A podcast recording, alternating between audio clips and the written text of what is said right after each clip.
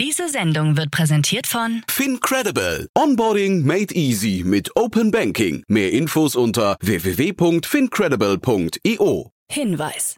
Startup Insider übernimmt keinerlei Haftung für die Richtigkeit börsenrelevanter und unternehmensbezogener Daten.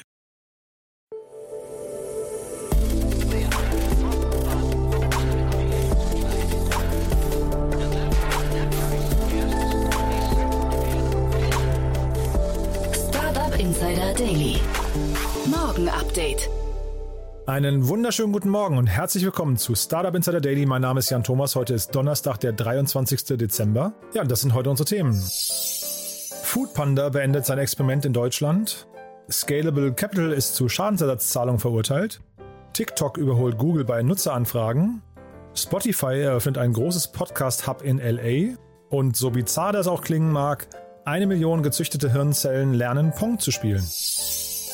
Heute bei uns zu Gast im Rahmen der Reihe Investments und Exits ist Tina Dreimann von Better Ventures. Ja, wir haben über drei tolle Themen gesprochen. Zwei Agrarthemen, zwei Investments in Agrarstartups und ein Investment in ein Datenstartup. Ziemlich spannend, kommt auch sofort nach den Nachrichten mit Frank Philipp. Ich möchte noch mal kurz Danke sagen. Das ist ja unsere letzte Folge vor Weihnachten, zumindest die letzte Nachrichtensendung vor Weihnachten. Und das möchte ich zum Anlass nehmen und mich bedanken, denn man hört ja hier ganz oft nur meine Stimme, aber dieser Podcast wird natürlich gemacht von einem ganzen Team. Das ist ja wirklich eine sehr, sehr besondere Sache geworden, finde ich. Wir haben ja hier seit Februar diesen Jahres, als wir begonnen haben, 525 Folgen produziert.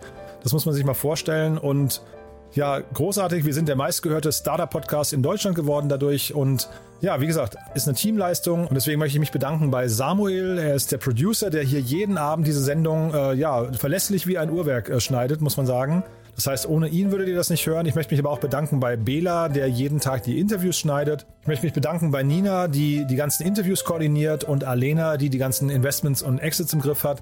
Aber natürlich auch noch an der Plattform, die wir gerade bauen, arbeitet.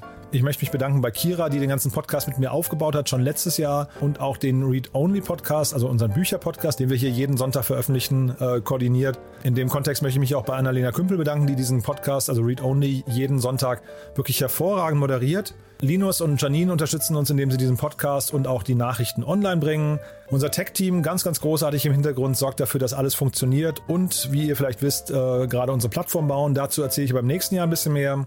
Und da möchte ich mich natürlich bedanken bei den ganzen Sprecherinnen und Sprechern, Anna und Frank, die ihr aus den Nachrichten kennt, Hanna und Johannes. Und natürlich möchte ich mich bedanken bei den ganzen Expertinnen und Experten, die hier immer wieder zu Gast sind, äh, so wie heute eben zum Beispiel Tina Dreimann. Ihr wisst ja, wir haben hier das Who is Who der deutschen Investorenszene, die sich hier die Klinke in die Hand geben und wirklich jeden Tag die Investments des Tages kommentieren. Das ist nicht selbstverständlich und ich finde das wirklich ganz, ganz großartig, dass sie das machen. Ich glaube, es ist ein unglaublich toller Beitrag in diesem Podcast und da möchte ich mich natürlich bedanken bei den ganzen Gästen und Gästinnen, die hier mit ihren tollen Geschichten vorbeikommen, diesen großartigen Geschäftsmodellen, tollen Ideen, wie sie die Welt erobern, wie sie die Welt auch retten oder zu einem besseren Ort machen. Also das freut mich wirklich sehr, dass wir hier auch mittlerweile ja wirklich die wichtigsten Startups in Deutschland begrüßen. Ich möchte unseren Werbepartnern gerne danken. Ohne die würde hier natürlich auch nichts funktionieren und damit auch Nadine aus unserem Team die diese Werbepartner ganz, ganz toll betreut ähm, und ja, also das wirklich ganz großartig macht, muss ich sagen. Also ihr seht schon, obwohl man hier dauernd nur meine Stimme hört, es ist ein tolles Team, was diesen Podcast gemeinsam baut und ja, 525 Folgen sprechen, glaube ich, für sich. Also mir hat das großen Spaß gemacht dieses Jahr. Wir machen jetzt eine kleine, wohlverdiente Winterpause bis einschließlich zum 2.1. Das heißt, am 3.1. sind wir hier wieder in gewohnter Manier auf Sendung. Wir sind aber nicht ganz weg. Wir haben noch fünf Sonderfolgen vorbereitet für die Zeit zwischen den Jahren. Und zwar haben wir dieses Jahr fünf unterschiedliche Podcasterinnen und Podcaster eingeladen und haben sie gebeten, mal das Jahr aus ihrer Sicht Revue passieren zu lassen. Und das sind wirklich ganz, ganz tolle Gespräche geworden. Sehr, sehr unterschiedliche Gespräche. Ihr könnt euch freuen auf Jochen Krisch, den Herausgeber von Exciting Commerce, auf Christoph Bursek, den Host vom Digitale Vorreiter Podcast, auf Laura Lewandowski, die kennt ihr wahrscheinlich aus dem Innovator Session Podcast von Red Bull. Dann könnt ihr euch freuen auf Jakob Steinschaden, er ist der Co-Founder und Host von dem Trending Topics Podcast, ist also eine sehr tolle äh, Startup-Plattform aus Österreich. Und dann dürft ihr euch freuen auf Philipp Klöckner, einen der beiden Co-Hosts vom Doppelgänger Tech Talk Podcast. Also ihr seht schon, da kommen fünf sehr unterschiedliche Blickwinkel auf das Jahr. Ich glaube, es ist eine tolle Serie und wird euch hoffentlich die Pause zwischen den Jahren entsprechend versüßen. Und damit genug der Danksagung und der Ankündigung, beziehungsweise kurz noch der Hinweis auf die weiteren Folgen heute. Zum einen geht es nachher um 13 Uhr hier weiter mit Teil 2 des großen Börsenrückblicks mit Daniel Wild von Mountain Alliance. Ihr wisst ja wahrscheinlich, habt ihr es gestern schon gehört, wir haben einen richtig, richtig coolen Jahresrückblick aufgenommen zum Börsenjahr 2021. Daniel Wild von Mountain Alliance ist ja hier quasi unser Börsenexperte und wir sind die ganzen Börsengänge der einzelnen einzelnen Startups durchgegangen, die dieses Jahr an die Börse gegangen sind. Also die Social Chain Group, About You, Mr. Specs, Vegans, Auto 1, Lilium, Sono Motors und die ganzen Specs und so weiter und so fort. Und haben uns mal angeguckt, warum sind die an die Börse gegangen, warum sind sie in Frankfurt oder New York an die Börse gegangen, wo stehen sie eigentlich heute, wie haben sie sich entwickelt, was sind die Stories dahinter und so weiter und so fort. Also ist ein richtig cooles Gespräch geworden und weil es so ein ausführliches Gespräch geworden ist, haben wir es in zwei Teilen aufgenommen. Der erste Teil war gestern, den solltet ihr euch auf jeden Fall anhören.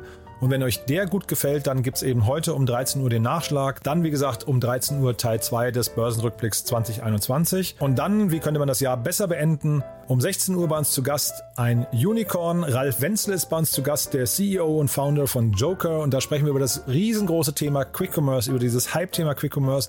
Ihr habt es ja wahrscheinlich mitbekommen, Joker hat gerade eine riesengroße Finanzierungsrunde abgeschlossen. Und ja, genau darüber sprechen wir. Wir sprechen aber natürlich auch über den gesamten Markt was ist eigentlich dran an diesem Hype Quick Commerce, was rechtfertigt diese hohen Bewertungen. Und ja, dementsprechend ein cooler Schlussakkord für dieses Jahr. Und äh, damit vielleicht auch gleich schon der Teaser. Im nächsten Jahr, am 3. und 4. Januar, haben wir jeweils auch einen Unicorn-Gründer zu Gast. Also ihr seht schon, wir hören auf mit dem Unicorn, wir beginnen mit dem Unicorn und dazwischen eine richtig coole Serie an persönlichen Jahresrückblicken. Also ich glaube, man kann das Jahr nicht besser beenden. Deswegen zum Schluss noch vielen Dank an euch fürs Zuhören. Ihr sorgt dafür, dass wir Spaß haben, diesen Podcast zu machen und ihr empfehlt ihn auch immer kräftig weiter. Von daher auch dafür vielen Dank. Und damit genug der Vorrede. Wir gehen jetzt rein in die Nachrichten mit Frank Philipp, danach dann Tina Dreimann von Better Ventures und vorher nochmal ganz kurz die Verbraucherhinweise.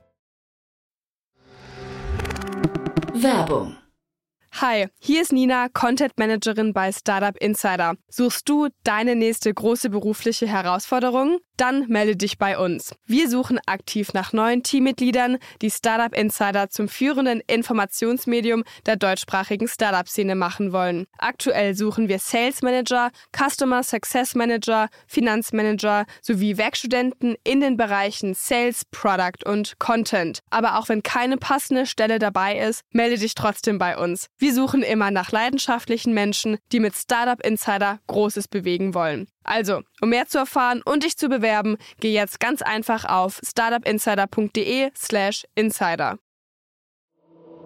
Startup Insider Daily. Interview. This ends now. Foodpanda beendet Experiment in Deutschland. Nach einer angeblich erfolgreichen Pilotphase in Berlin wurde der Betrieb von Foodpanda nach dessen Wiedereintritt in den deutschen Markt im Mai dieses Jahres schnell auf weitere Städte ausgeweitet. Nun gibt die Konzernmutter Delivery Hero überraschend bekannt, den Betrieb in Deutschland wieder einstellen zu wollen. Die Entscheidung begründete das Unternehmen damit, dass äußere Faktoren wie die wachsende Zahl von Anbietern und der Mangel an Personal für eine veränderte Landschaft Marktwirtschaft auf dem deutschen Delivery-Markt sorgten. Daher werde man sich nun auf einen einzigen Berliner Standort reduzieren, das sich auf die Entwicklung von Logistik- und Technologielösungen für die Lieferindustrie konzentriere.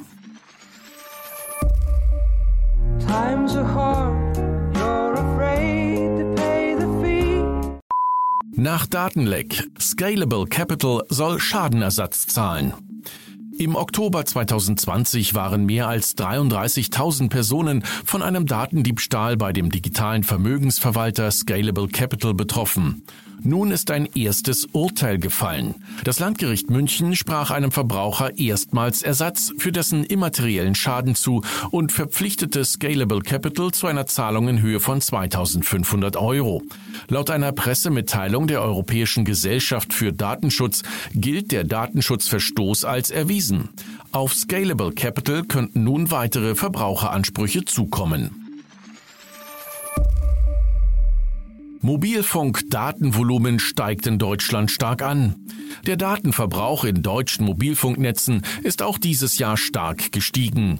Wie Vodafone mitteilte, habe das eigene Netz mehr als 1,4 Milliarden Gigabyte Daten transportiert und damit rund 27 Prozent mehr als 2020. Konkurrent Telefonica verzeichnete in diesem Jahr nach eigenen Angaben sogar ein Plus von rund 50 Prozent auf mehr als zwei Milliarden Gigabyte, die über das O2 Mobilfunknetz übermittelt wurden. Die Telekom lag einer Mitteilung zufolge mit rund 1,8 Milliarden Gigabyte 13 Prozent über Vorjahresniveau. Gründe für die steigenden Datenvolumen sind unter anderem datenaufwendigere Anwendungen auf den Smartphones sowie der Netzausbau und damit mehr Menschen mit einem besseren Netz. Zudem werde laut Vodafone Deutschland-Chef Handy-Streaming unterwegs immer selbstverständlicher. Shut it down now. Bundesfinanzhof schaltet Website nach Hackerangriff ab. Die Website des Bundesfinanzhofes BFH wurde von Hackern im Zusammenhang mit der Log4j-Schwachstelle angegriffen. Daraufhin wurde sie vom BFH vorübergehend abgeschaltet. Das Bundesamt für Sicherheit und Informationstechnik BSI hatte am vergangenen Wochenende wegen der Log4j-Schwachstelle die Warnstufe Rot ausgerufen. Nach Angaben von BSI-Präsident Arne Schönbohm habe es zahlreiche Versuche von Kriminellen gegeben, die Schwachstelle auszunutzen, um bösartige Software auf den attackierten Servern zu installieren. Ein Sprecher des BFH sagte, es sei ausschließlich die Webseite des höchsten deutschen Finanzgerichts betroffen gewesen und der Angriff sei erfolgreich abgewehrt und gestoppt worden. Auf das Intranet oder sensible Daten aus Steuerverfahren bzw. von Bürgern hatten die Hacker demnach keinen Zugriff. But everyone's overtaken eventually. TikTok überholt Google bei Nutzeranfragen. Die Domain von TikTok landete mit seinen Aufrufen auf Platz 1 der meistgeklickten Webseiten. In diesem Jahr führt die Kurzvideoplattform die Liste der meistbesuchten Webseiten an, gefolgt von google.com, facebook.com und microsoft.com. Somit schubst TikTok die Suchmaschine nach vielen Jahren vom Thron der meist aufgerufenen Domains. Kein Wunder also, dass Google seine Videoplattform YouTube stark in Richtung Kurzvideos pusht, denn TikTok ist offensichtlich alles andere als ein Nischenkonkurrent. Auf dem fünften Platz der meistgeklickten Webseiten landete Apple.com. Auf den Plätzen 6 bis 10 finden sich die Domains von Amazon, Netflix, YouTube, Twitter und WhatsApp. SpaceX verzeichnet die meisten Covid-Fälle in Los Angeles. Die kalifornische SpaceX-Raketenfabrik hat mit einer großen Corona-Welle unter seinen Angestellten zu kämpfen. Laut der LA Times sind mindestens 132 SpaceX-Mitarbeiter in Hawthorne an Covid-19 erkrankt. Veröffentlicht wurden die Zahlen vom Los Angeles County Department of Public Health. Elon Musk, der Chef des Raumfahrtunternehmens, hatte zum Start der Pandemie im Frühjahr 2020 die Maßnahmen der Regierung als dumm und übertrieben bezeichnet und hatte sich lange dagegen gewehrt.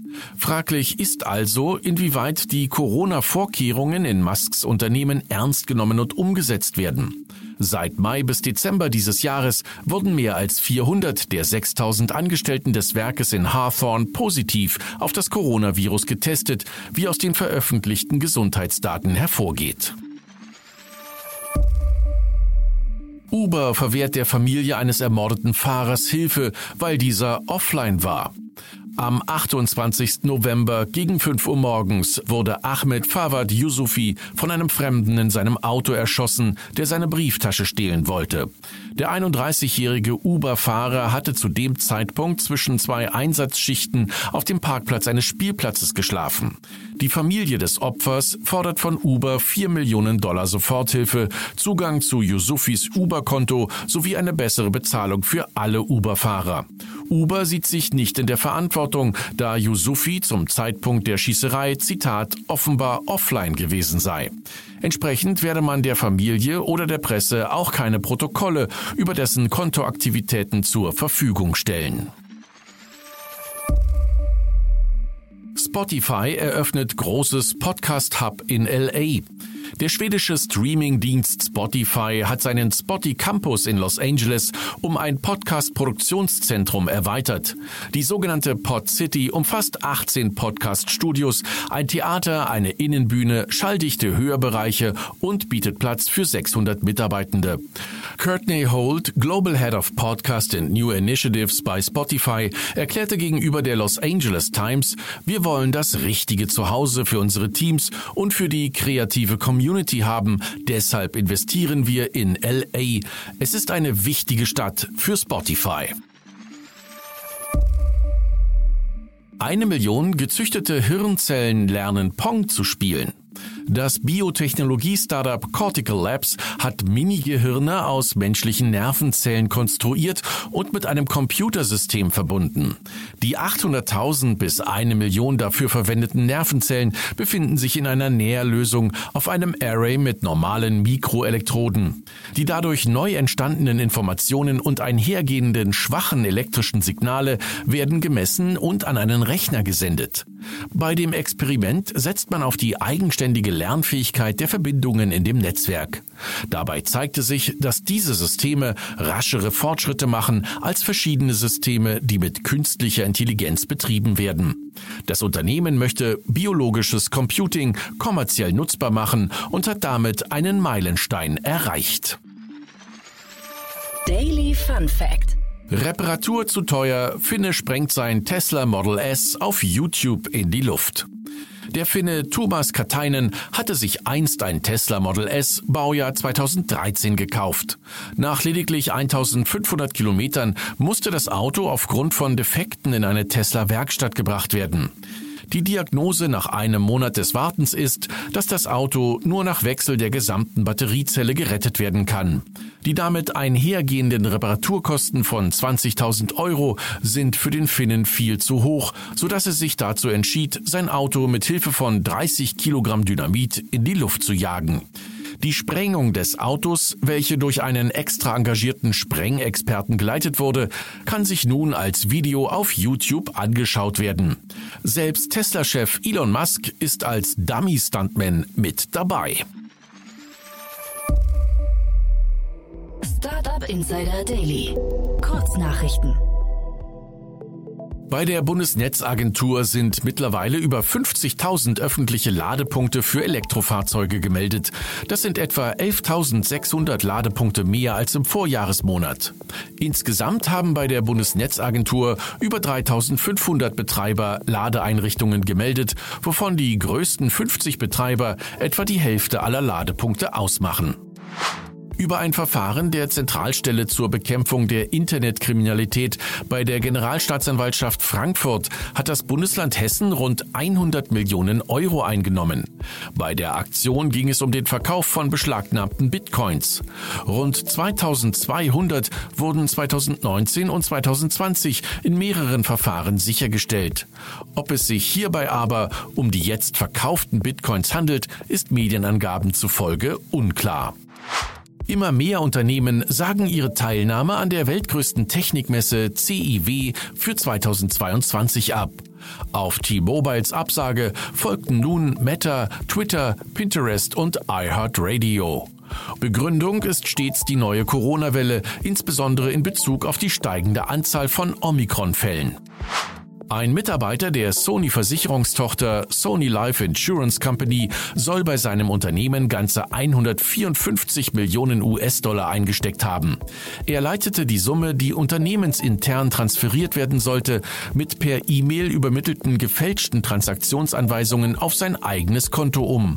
Mit dem gestohlenen Geld kaufte er 3879 Bitcoins und verwahrte sie in einem Offline-Wallet. Basketballstar Stephen Curry hat ein paar Sneaker gelauncht, die sich gleich in drei verschiedenen Metaversen nutzen lassen. Curry stellte zuletzt einen neuen Rekord im Drei-Punkte-Wurf auf. Danach ließ er das Paar der Under Armour Sneaker, das der 33-Jährige bei seinem Rekordwurf trug, in ein NFT verwandeln. Die NFTs haben den stolzen Preis von 333 US-Dollar pro Stück und sind bereits ausverkauft. Und das waren die Startup Insider Daily Nachrichten vom Donnerstag, den 23. Dezember 2021. Jetzt geht es weiter im Programm mit Investments und Exits. Startup Insider Daily. Investments und Exits. Also, ich freue mich sehr. Tina Dreimann ist wieder hier von Better Ventures. Hallo Tina. Hallo Jan, ich freue mich hier zu sein. Einen Tag vor Weihnachten. Ja, der Endspurt. Du bist der letzte Gast im Rahmen der Reihe Investments und Exits. Ähm, jetzt sage ich stellvertretend mal vielen, vielen Dank, dass du das gemacht hast. Das ist äh, großartig, dass du dabei bist. Ähm, äh, danke, dass ich hier sein darf. Es macht sehr viel Spaß und äh, wir blicken auf ein spannendes Jahr zurück, würde ich sagen. Das glaube ich auch. Es war ein sehr besonderes, äh, besonderes Jahr, finde ich.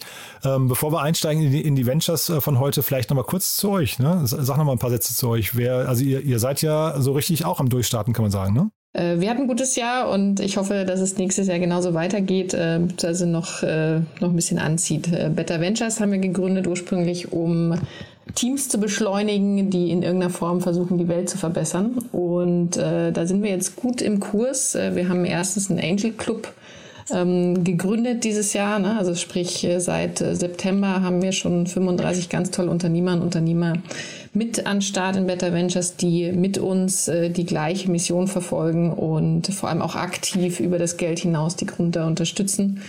Und wer könnte da besser helfen als Leute, die schon mal gemacht haben und genau die richtige Erfahrung mitbringen? Das heißt, wir beschleunigen äh, gerade die, die Impact-Szene in Europa und äh, werden da auch noch mehr Gas geben, hoffentlich. Und das ist irgendwie so toll, finde ich, dass die Impact-Szene insgesamt, glaube ich, ziemlich, ähm, ziemlich einen Rückhalt bekommt. Ne? Wir, wir, haben also wirklich sehr, sehr viele äh, auch Fonds jetzt. Ich weiß gar nicht, ob das dann Konkurrenten sind zu euch oder ob man einfach sagen kann, es ist eigentlich toll, dass diese Probleme scheinbar, die gelöst werden müssen, dann vielleicht auch äh, finanziert werden, ne? zumindest oder Lösungsansätze finanziert werden. Also wir haben, äh, wir haben ganz tolle, starke Partner im System, äh, weil wir steigen ja vor allem in der frühen Phase und meistens vor den ganzen Impact-Fonds ein. Das heißt, wir haben die Pioniere wie Boventure und Ananda, mit denen wir gerne zusammenarbeiten. Und gleichzeitig natürlich gleichzeitig auch die, die neuen, die jetzt auch innerhalb des letzten Jahres alle entstanden sind, wie, wie Planet A und The World Fund.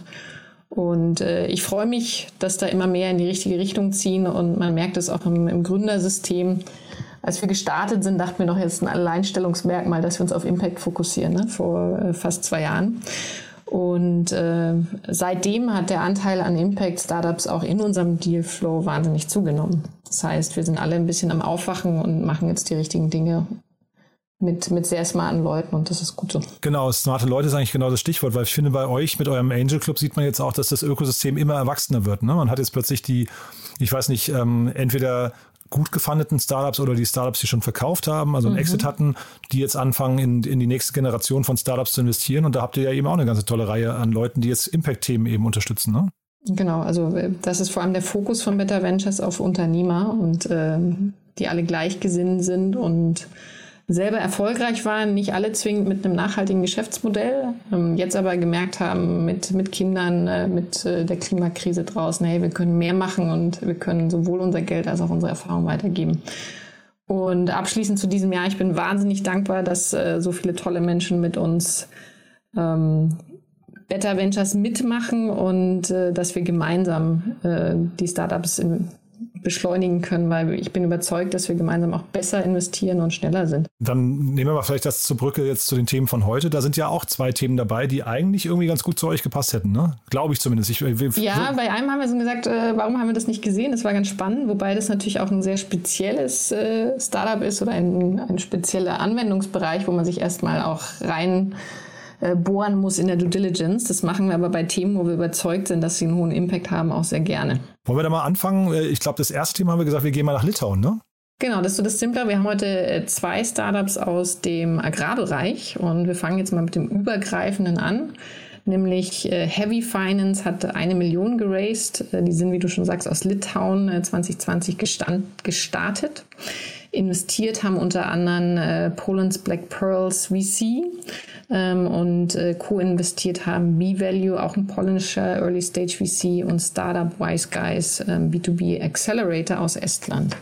Also jetzt mal auch hier internationale Luft. Und ich habe da, als ich das gelesen habe, habe ich gedacht, naja, im Prinzip ist es gar nicht so äh, schwer wahrscheinlich. Man nimmt einfach bestehende Geschäftsmodelle, erfolgreiche Geschäftsmodelle aus, aus bestimmten Märkten oder Segmenten und bringt die einfach in neue Märkte, oder? Das ist richtig. Spannend, es gibt sogar direkt im Nachbarland in Lettland eins zu eins das gleiche Modell. ja, Land Secured heißen die. Ähm, gleichzeitig aber auch Farm Funder aus den USA. Und um kurz zu erklären, äh, was, was macht Heavy Finance überhaupt? Es ist eine Crowdfunding-Plattform für landwirtschaftliche ähm, Projekte. Hm. Und hier können ähm, Landwirte zwischen 6.000 und 300.000 Euro ähm, ähm, einsammeln, raisen und äh, für unterschiedliche Projekte, wie zum Beispiel Geräte, ähm, aber auch Betriebskapital ähm, einsammeln ähm, auf einfache Art und Weise. Und interessant ist hier auch äh, die Brücke zum Impact. Ähm, aktuell sind wohl von 13,5 Millionen Euro an Krediten bisher 65 Prozent in, in Nachhaltigkeit auch geflossen. Und das ist ihnen sehr wichtig. Ähm, also das heißt, es ist ein wesentlicher Faktor und die nachhaltigen Projekte kriegen auch bessere Konditionen. Und jetzt hast du das gerade schon aus anderen Ländern genannt. Äh, kennst du sowas in Deutschland auch? Ähm, äh, die Frage ist, nee, tatsächlich nicht. Aber es hat mich ein bisschen an Klim erinnert, äh, die ja auch Landwirten helfen, nachhaltiger, also ihre, ihre Landwirtschaft wieder umzustellen auf nachhaltigere Modelle, wie zum Beispiel Mischmodelle. Aber ich bin mir jetzt nicht bewusst, dass die auch Crowdfunding mitmachen. Ja, weil nur weil du gerade sagst, dass das, äh, sagen wir mal, zumindest ein Großteil in nachhaltige ähm, Landwirtschaft fließt. Ich glaube, das ist ja eigentlich ein toller, ein toller Aufhänger für Konsumenten zu sagen, naja, wir unterstützen eigentlich Bauern, die dann wieder reinvestieren, damit die Landwirtschaft irgendwie äh, ja, ich weiß nicht, zukunftsfähiger oder nachhaltiger wird. Ne? Genau, so, so arbeitet Klim. Also über die hatten wir am, am Anfang des Jahres gesprochen. Ich glaube, die sind aus Berlin ne? und die äh, branden die Produkte, die nachhaltigen, also klimaneutralen Produkte von, von den Farmen. Ähm, vor allem auch direkt für die Kunden, sodass sie verstehen, hey, ihr kauft da was Gutes, äh, was äh, in, in guten Konditionen aufgewachsen ist, angebaut wurde. Mhm. Ja, ich gucke gerade, Berlin war nie, ja genau, hast du recht. Ja, ja nee, also ein spannendes Thema. Und ähm, war das das Thema, wo du gesagt hast, das hättet ihr gerne sehen wollen? Nee, wahrscheinlich das nächste Thema, ne? Das nächste Thema, ja, genau. genau. Und ähm, ein Gedanke dazu aber noch ähm, spannend ist auch, dass die langfristig in die Generierung von Carbon Credits für Landwirte gehen wollen. Und das finde ich äh, besonders interessant, weil das gerade irgendwie jedes Startup sich auch mit auf die Fahne schreibt und ich mich dann frage, okay, wer, wer will noch alles die Carbon Credits äh, gleichzeitig ähm, sich zuschreiben? Ähm, andererseits ist natürlich ein wichtiger Incentive, auch äh, die richtigen Dinge zu tun, wie bei Förstern auch. Ne? Ja, und hier hast du ja den direkten Zugang. Ne? Ich glaube, das macht schon, also ist schon glaubhaft zumindest, oder? Genau. Ja, nee, bin ich total bei dir. Nee, oder lass uns mal nach Wien gehen, ist das, oder? Äh, wenn ich es richtig gesehen habe? In Wien, ja. Ja, schön. ja, dann gehen wir ins schöne Wien. Ähm, da gibt es das Agritech-Startup äh, AgroBioGel. Die haben sich jetzt eine Finanzierungsrunde in Höhe von 3,4 Millionen Euro geholt. Und hier investiert, ähm, also Direktinvestment der European Innovation Council Accelerator und sie haben auch einen Förderanteil von 2,4 Millionen. Also insgesamt, wie gesagt, eine Summe von 3,4. Und wusstest du, dass es eine Universität für Bodenkultur gibt in Wien? Nein, ich finde auch die Abkürzung super. Ja, ne? Die BOKU. Die BOKU, ja. Nee, Habe ich zum ersten Mal gehört irgendwie, ja.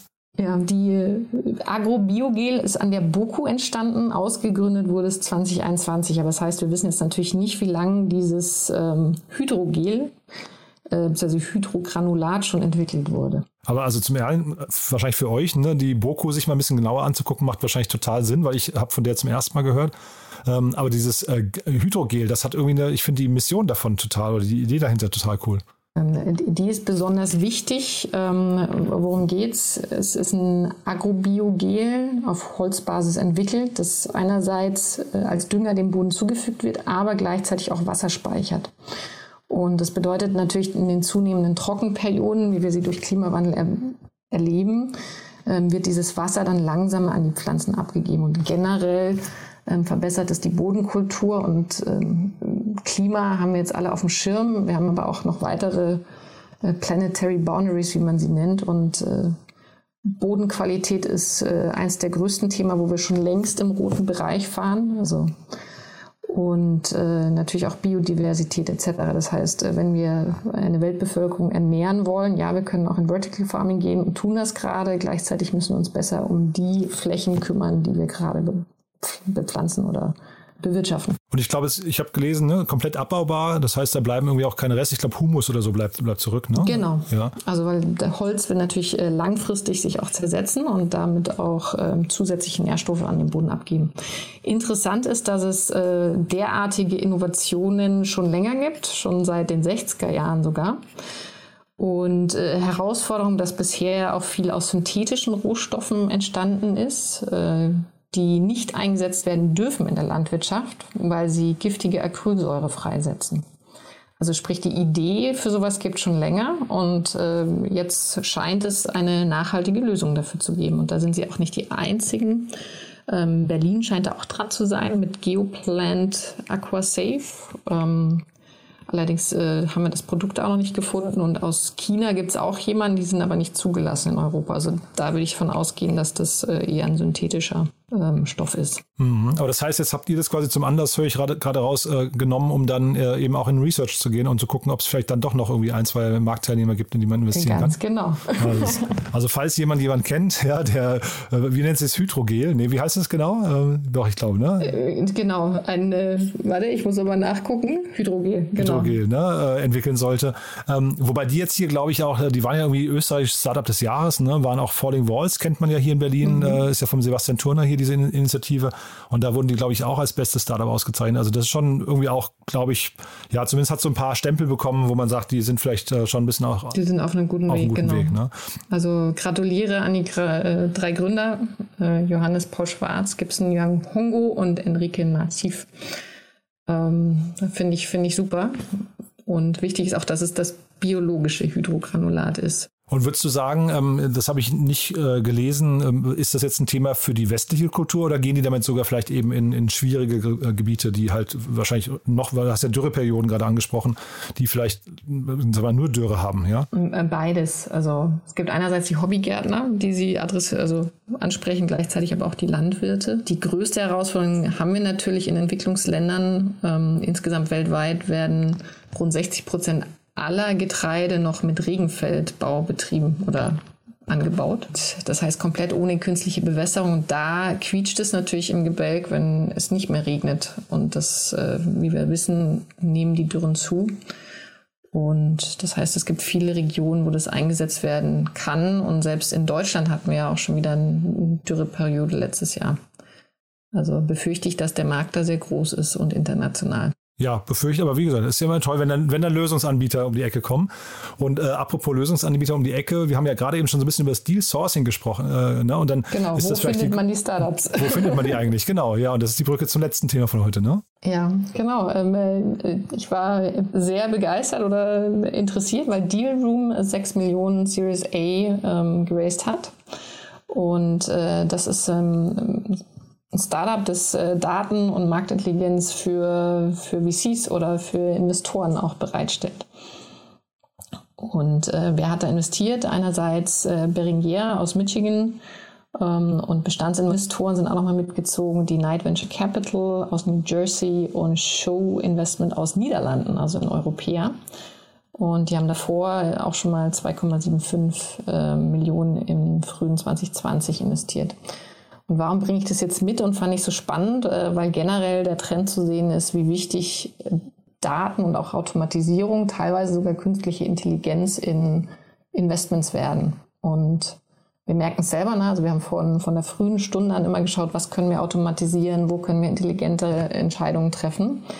Und äh, da ist natürlich Zugang zu Wissen und auch zu Vergleichsdaten ein ganz wichtiger Hebel, damit wir gute Investments machen. Ich glaube, für VCs ist es immer so ein bisschen die Frage, ne, verlässt man sich quasi auf die Daten, die einem zur Verfügung gestellt werden, die dann mhm. alle haben? Oder äh, ich, ich kenne jetzt hier eine ganze Reihe an VCs, von der habe ich, zumindest höre ich immer durch, dass die auch ihre eigenen Lösungen bauen. Ähm, mhm. Ob die jetzt besser oder schlechter sind, kann ich überhaupt nicht beurteilen. Ja? Also ich kenne ein paar, die auch äh, selber, man nennt es Scrapen, ne? also sprich, äh, dass die Startup-Landschaft auf unterschiedlichen Datenkriterien absuchen. Also sei es jetzt zum Beispiel auf LinkedIn, Profilveränderungen, unterschiedliche Quellen, wo es äh, Updates zu Startups gibt, äh, Handelsregister etc.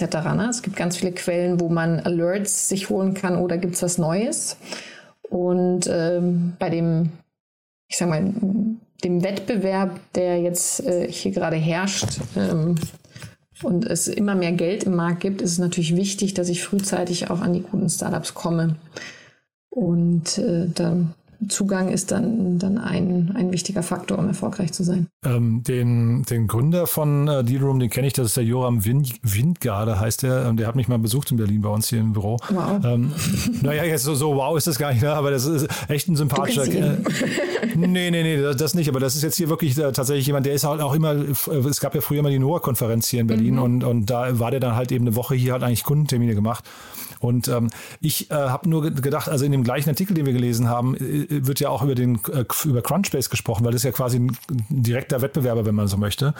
Und Crunchbase ist ja, glaube ich, so eine Household-Brand in der VC-Szene und dass, dass die nur, also in der heutigen Zeit nur 38 Millionen äh, ähm, äh, ARR machen, also Annual Recurring Revenue, das fand ich eigentlich schon fast ein bisschen schwierig. Und dann hat man ja hier auch gesehen, dass ähm, Dealroom, äh, wenn man es hochrechnet, eigentlich nur 150 Kunden hat. Also ich kenne jetzt die Pricings von denen nicht. Ähm, hat aber eigentlich, ich, ich habe mich gefragt, wie groß der Markt ist. Also darauf will ich eigentlich nur hinaus, ob, der, ob das ein großer Markt ist oder eher nicht, ja. Ja, und wie hoch ist die Zahlungsbereitschaft? Weil du kommst ja grundsätzlich auch anderweitig ran. Ne? Also du kannst den Werkstudenten einstellen, du kannst ähm, ein Netzwerk aufbauen. Also es gibt die unterschiedlichsten Möglichkeiten. Eine, eine Brand aufbauen ist auch nicht äh, unwesentlich. Und äh, deswegen äh, schwierig, wie, wie hoch die Zahlungsbereitschaft ist, vor allem, weil ja einige sich das auch selber gebaut haben. Deswegen, du hast einen guten Riecher. Gleichzeitig gibt es mehrere Wettbewerbe und äh, auch immer mehr Möglichkeiten, was du mit diesen Daten dann auch machen kannst. Ne? Also über, über jetzt einfach nur Listing hinaus. Und aber apropos äh, über hinaus, also Sie machen ja hier zumindest Umsatz auch mit äh, Nicht-VCs oder Nicht-Investoren. Also Sie mhm, haben ja irgendwie genau. auch, auch Businesskunden und dann irgendwie auch zahlreiche Regierungen. Das hat mich irgendwie auch gewundert. Ja, ja interessant ist, dass Sie auch eine API haben. Ne? Also ich kann das in mein eigenes System super einfügen und äh, für Geschäftskunden, Regierungskunden und äh, natürlich auch VCs. Also super interessant. Ja, fand ich auch. Also der, das war jetzt hier ein, äh, ein, Teil von dem Interview, was wir gelesen haben. Da ähm, wird die Frage aufgeworfen, warum haben Sie in der heutigen Zeit nicht mehr Geld eingesammelt?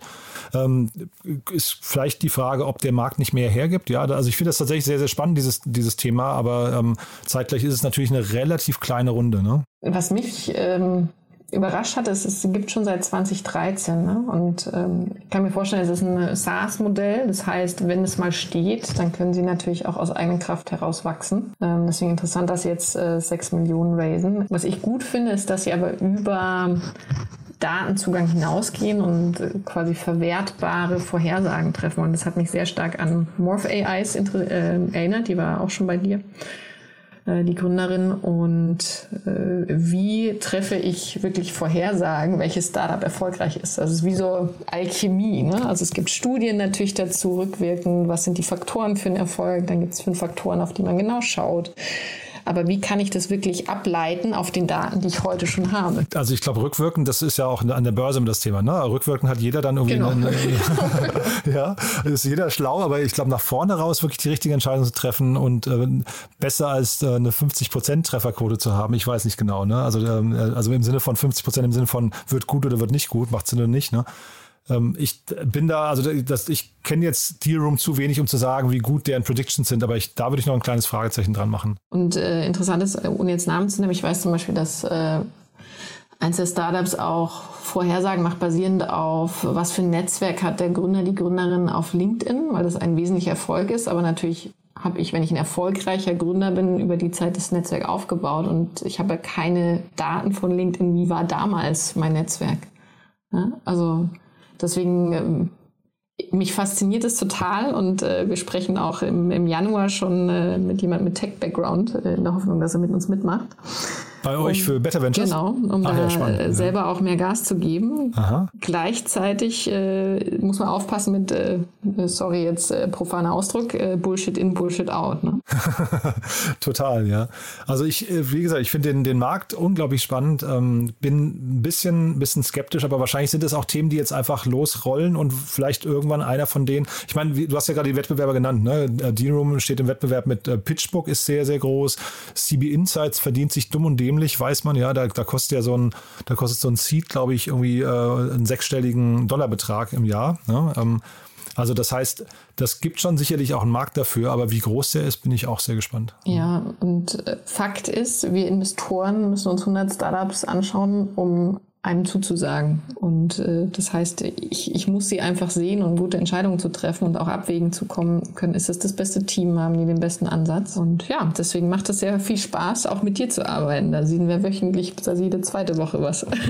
ja, das, nee, das finde ich auch immer wieder großartig. Das, deswegen macht mir das auch jeden Tag hier Spaß. Aber äh, zeitgleich, äh, also man kann, glaube ich, mal, da können wir vielleicht mal mit anfangen, irgendwann mal systematisch so die Parameter, die wirklich wichtig sind, ähm, mal abgesehen vom Team, weil du sagst gerade ein Team, LinkedIn-Netzwerk. Ähm, ähm ich kenne halt sehr, sehr viele richtig gute Gründer, die wollen auf LinkedIn gar nicht so sichtbar sein. Mhm. Weißt, die wollen eher genau. dann schon wieder unterm Radar bleiben.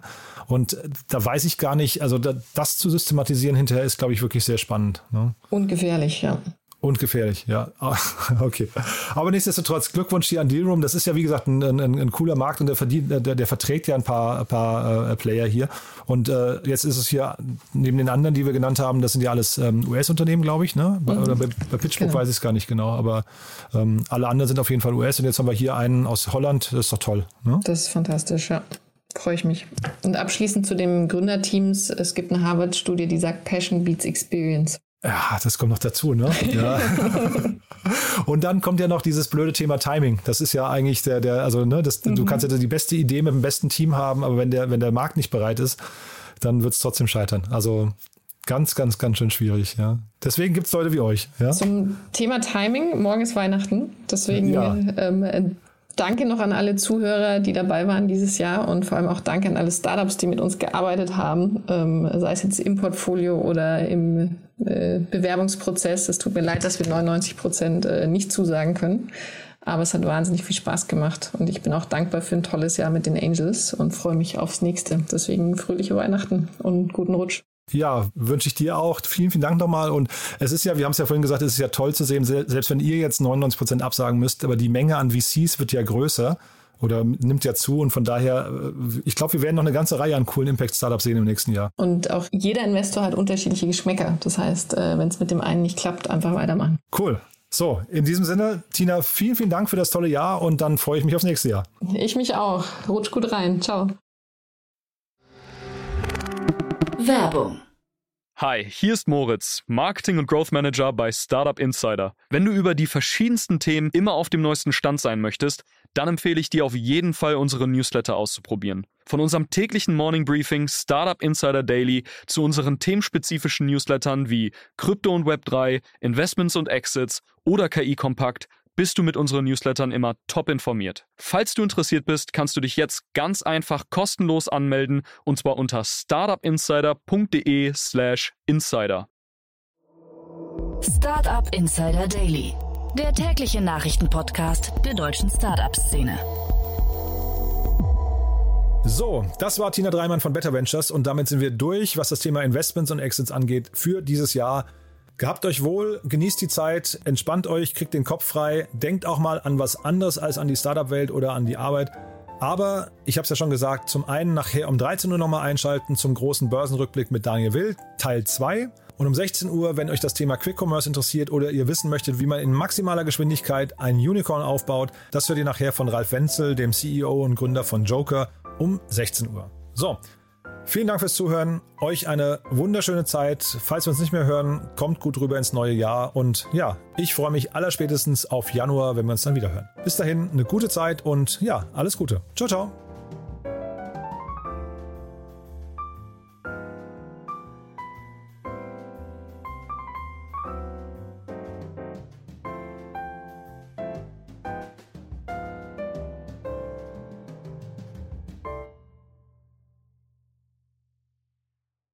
Diese Sendung wurde präsentiert von Fincredible. Onboarding made easy mit Open Banking. Mehr Infos unter www.fincredible.io.